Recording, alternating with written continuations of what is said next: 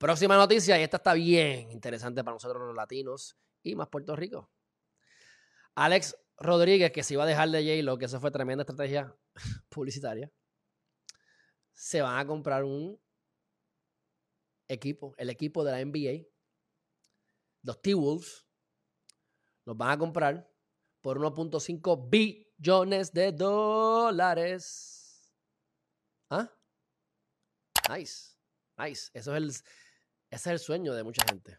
Déjame decirte, Alejandro Herriman, a mí me encantaría, antes de yo morirme, poder tener un equipo de estos, chacho. Eso es, eso sería el poco tiempo que yo trabajé con Carolina, en, con, no con Carolina, sino con, con la junta de los gigantes de Carolina.